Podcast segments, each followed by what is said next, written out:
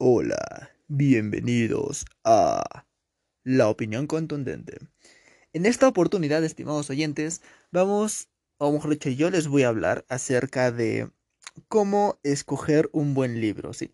Yo sé que esto va a sonar rarísimo, no sé con cuántas personas podrían tener la oportunidad o la posibilidad de discutir acerca de este tópico, de cómo escoger un libro, cómo saber que un libro es para ti.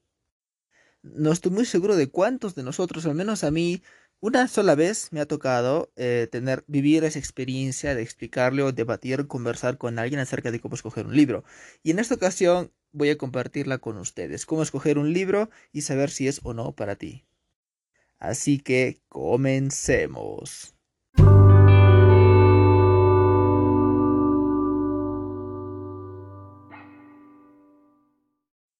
Lo primero que va a ocurrir es que tú tendrás ganas de comprar un libro, no sé, estás navegando por internet, estás en tu Facebook, estás en tu Twitter, en tu Instagram, donde sea que sea que estés, vas a estar navegando y de pronto, ¡pa! Salvaje libro aparece. No sé, vamos a colocarle un nombre, los científicos más importantes del planeta, o algo así. ¿no? Y me estoy inventando cosas, por favor, discúlpenme. La cuestión es que te va a aparecer algo. Entonces te dará curiosidad, dependiendo de tus hábitos, dependiendo de tus gustos de lectura, será que te declines, que te decantes o no por decir, ¿sabes qué? Me interesa este libro. Ese es el primer paso. El primer paso es sentirse interesado por un libro, por algún texto que llame tu atención, ya sea visualmente o por el título. Ese es el primer paso. El segundo paso ahora entonces es ir a esa página web o depende de cómo lo hayas encontrado, si es por redes sociales, por internet o si alguien te lo ha dicho, la cuestión es buscarlo, es decir, colocar el título de internet o hacerle clic al enlace donde te ha aparecido e ir hacia donde está el libro, la presentación, ¿no? Luego de que ya despertó tu interés por este libro, lo que tienes que hacer evidentemente es leer la reseña, es decir, cualquier libro en cualquier página te va a dar una sinopsis, una reseña acerca de lo que trata el libro. Es que esto es evidente, yo sé que quizás digan, este pata me está diciendo cosas evidentes, no me interesa y pausa.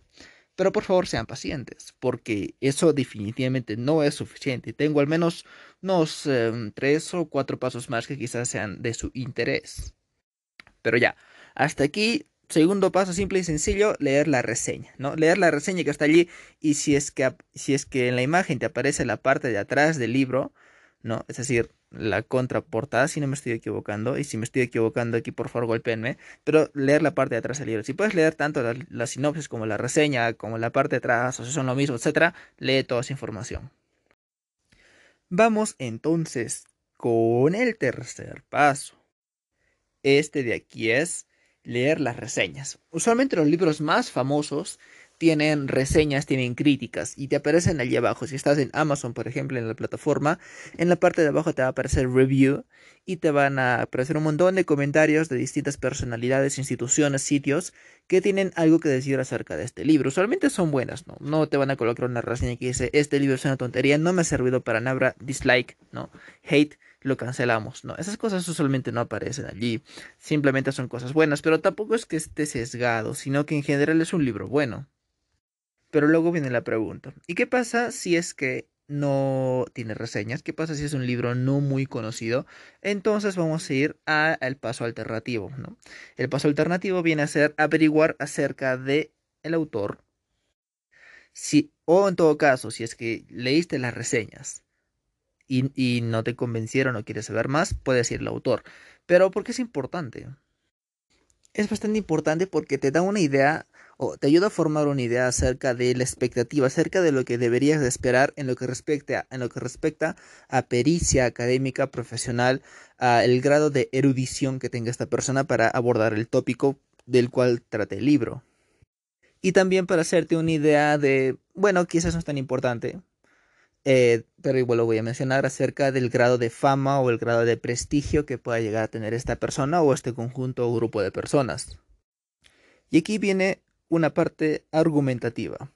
¿Qué pasa si es que un determinado autor, voy a, vamos a poner mi persona, Julio Menéndez, ha escrito algo acerca, no ha escrito un libro, por ejemplo, vamos a llamarle la relación entre la naturaleza y la economía, algo así perfecto. Es un libro que no es muy conocido, pero allí está, se defiende de alguna forma. Y luego, cuando colocas el nombre, mi nombre en Google, digamos, te aparecen noticias, te aparecen cosas, eh, escándalos en los cuales yo estoy involucrado. Un escándalo en el que mm, quizás yo fui racista, un escándalo en el que quizás em, tuve problemas familiares, alguna denuncia, alguna cosa de ese tipo. La pregunta aquí es, y esto entra a argumentar, ¿debería, de la vida, ¿debería la vida privada de un autor eh, ser utilizada como punto de referencia para juzgar las ideas de su trabajo? Y aquí es donde vamos a empezar con la argumentación. Y es que si es que el autor estuvo involucrado en escándalos, desde mi punto de vista, no necesariamente eso mancha, eso tiñe de negro, de un color rojizo, eso no denigra, no automáticamente no mm, invalida sus ideas, sino que estas ideas deben de ser juzgadas, interpretadas y puestas a prueba bajo su propio peso, es decir, deben de caer bajo la propia, una propia argumentación lógica y objetiva respecto al tópico.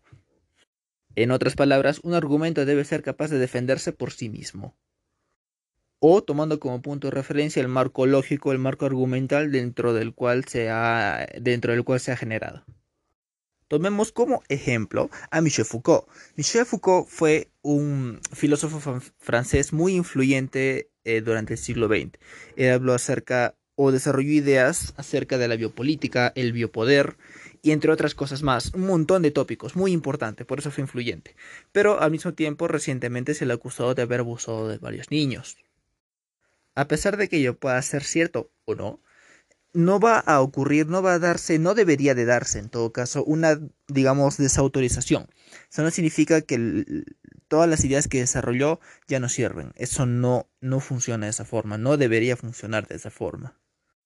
Pero ya, en general, me estoy yendo demasiado por las ramas, pero en general la idea es que busques acerca del autor de tu libro para que puedas hacerte una idea de su prestigio, de su pericia o de su erudición.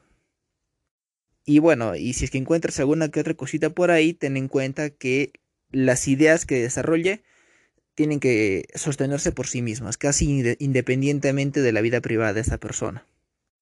Y eso es algo un poco difícil a veces, porque si te pones a hablar con alguien y digamos tú defiendes a un autor por, por lo que ha por lo que ha desarrollado y luego otra persona te dice, no, pero es que esta persona ha sido un abusador, ha sido un homofóbico, ha sido un racista, ¿Cómo vas a defender a alguien así? Pues tú tienes que tener, tienes que ser capaz de separar la vida privada de esa persona de su obra, de su obra. Ahora bien, es evidente que las ideas de esta persona, sus comportamientos, sus hábitos, sus actitudes, van a influir en mayor o menor grado en el desarrollo de algún contenido que quiere exponer al público. Eso es evidente, eso yo no lo voy a negar. El punto es que tienes que ir a los argumentos. Necesitas sí o sí Mm, negarlos, necesitas refutarlos en base a lo que comenté anteriormente, no directamente desde su vida privada, sino en base a su propio peso. Y con esto voy a terminar porque ya mira, son muchos minutos para esto. Entonces hagamos hasta aquí una pequeña recapitulación, porque quizás nos hayamos perdido con todo lo que estaba comentando antes. Primero, despiertas el interés por un libro. Luego de ello vas a leer la sinopsis o la contraportada o las dos cosas y en tercer lugar vas a averiguar acerca del autor y también de las reseñas que tengan las críticas. Y ahora vamos con este cuarto paso. Y este de aquí viene a ser, o, o, mejor dicho, tiene que ver con indagar más acerca del propio libro, del libro como tal. Y este tiene que ver con abordar el libro en sí. Ya, y aquí hay dos cosas que se pueden hacer que me gustan bastante. La primera de ellas es colocar el nombre del autor en YouTube o en cualquier plataforma que te brinde alguna especie de video, video o material audiovisual. O si no colocas el nombre del autor, colocar directamente el nombre del libro. Lo que esto va a hacer es arrojarte un conjunto de resultados en los cuales puede estar el mismísimo autor hablando de esa obra o hablando acerca de la idea que desarrolla en ese tópico, o también si colocas el nombre del libro te, puede aparecer tanto el autor hablando de, de este libro específico, o también te pueden aparecer otros youtubers hablando acerca del contenido del mismo. Y eso es muy importante y es bastante interesante también, porque te ayuda a formar otro tipo de expectativa acerca del contenido. Es como el índice, digamos, como el índice de un libro, pero mucho más explicado. Entonces, a partir de aquí, vas a ser capaz de entender más acerca de cuáles son las áreas de conocimiento o cuál es el enfoque que pretende el libro dar. El resultado de este ejercicio va a ser que tú vas a tener más información para decidir si es que quieres o no ese libro. Porque una vez que sabes cómo se desarrolla el tema a, mucho más profundidad, entonces eso va a hacer que tu interés se eleve por las nubes quizás, o que como un perrito quizás la cola se te baje y digas, ya no lo quiero. Hasta aquí entonces es el cuarto paso, buscar algún material audiovisual que te hable acerca del contenido del libro. Y ahora, un sexto paso que puedes dar, si es que así lo deseas, porque ya mira, hasta aquí dices, tanta cosa para un libro. O sea, yo veo un libro en la biblioteca y me voy a estar dando el tiempo de informarme, de ver el autor, de leer todas estas situaciones, de ver vídeos en YouTube. Es que es demasiado para comprarme un libro. Y yo te voy a decir a ti, bueno, es cierto, son muchos pasos para comprar un libro, pero creo que es la forma más responsable de hacerlo. Porque estás utilizando tu dinero, o quizás el dinero de alguien más, no lo sé. Pero estás utilizando una cierta cantidad de dinero y lo estás intercambiando por conocimiento, por un libro. Y la idea es que te sirva, la idea es que sea, que esté bien invertido ese dinero. Entonces, una de las mejores formas de asegurar ello es informándose acerca de este mismo. Y bueno, por eso viene este sexto paso adicional, ¿no? Y es que un libro, usualmente, aparte de las reseñas que pueda tener, si es que es muy conocido en la página web, digamos Amazon, también algunos libros tienen reseñas mucho más extensas. Yo voy a poner por caso, por, pues por caso, el libro de eh, Yuval Noah Harari, ¿no? Sapiens. Es un libro que es un libro famosísimo, demasiado famoso. Y obviamente van a haber demasiadas reseñas en cualquier plataforma. Donde sea que lo encuentres, vas a encontrar reseñas sí o sí, críticas, buenas, malas, lo que sea. Pero son comentarios cortos.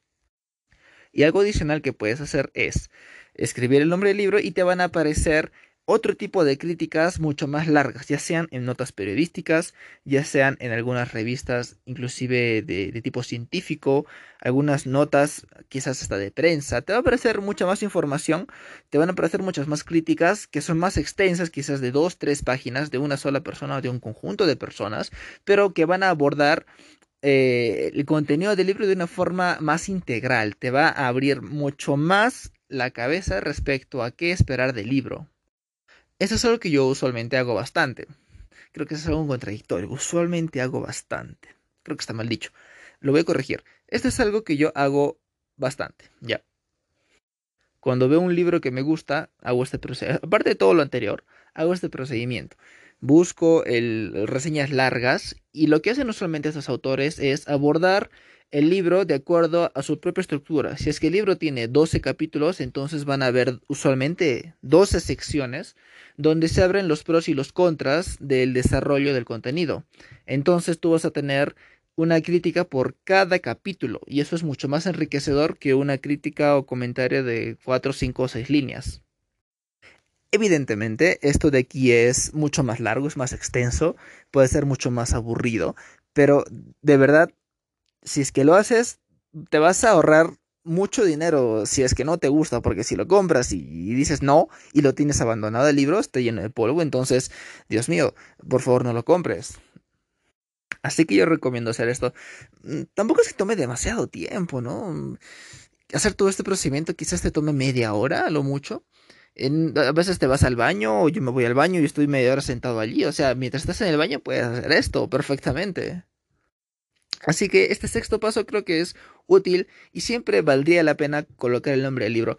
Por más poco conocido que tú creas que sea, te puede sorprender. A mí me han sorprendido algunos libros que no dije, pucha, pues este libro creo que está abandonadísimo. O sea, es un ejemplar y creo que he comprado el único ejemplar, ¿no?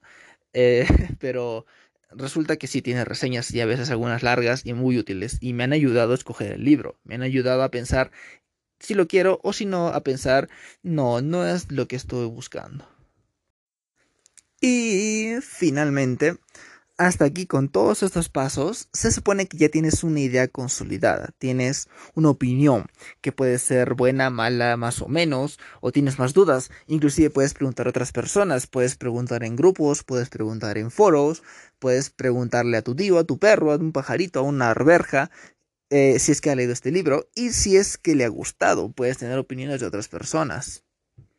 Y ya con eso, pues bueno, puedes ir a tu librería o puedes levantarte donde sea que estés haciendo todo este procedimiento y proceder a comprar con tu tarjetita. Lo metes a 12 cuotas el libro y genial. Y hasta aquí tenemos la sección, el podcast acerca de cómo saber si un libro es para ti. Repito, es un proceso mucho más tedioso de lo que se podría esperar, pero tampoco es que tome demasiado tiempo. Ya sabes, usa bien tu dinero. Y cuando compres tu librito, por favor, ¿qué es lo que hago yo? Yo los forro, la verdad. O sea, yo, yo los doy, yo los, los forro, los cubro para que así me dure mucho tiempo. ¿no? quiero que esté manchado. A veces me ha pasado que estoy tomando algo, qué sé yo, mi libro está por ahí. Luego he colocado mi taza muy fuerte en la mesa y alguna que otra gota saltó de feliz a la cubierta, pero felizmente estaba forrado así que no se manchó ni nada. Aunque han habido casos en los que sí le ha caído una cosa en las páginas y es muy triste. A mí no me gusta realmente, pero así es la vida. Así que ya saben ahora. Tienen argumentos por si es que alguien les dice que porque el autor es así, la obra es así, y también, tienen argumentos o ideas, ¿no? La palabra ideas creo que en este podcast ha sido mencionada cuántas veces, 50 veces la palabra ideas, necesito sinónimos definitivamente. Pero bueno, la cuestión es que pueden aconsejarle a alguien acerca de cómo escoger mejor un libro, de una forma más concienzuda, esa es la palabra clave también. Así que hasta aquí mis estimados oyentes y ya nos vemos en una próxima oportunidad ¿En dónde? En la opinión contundente con Julio César Menéndez Quispe. Hasta luego.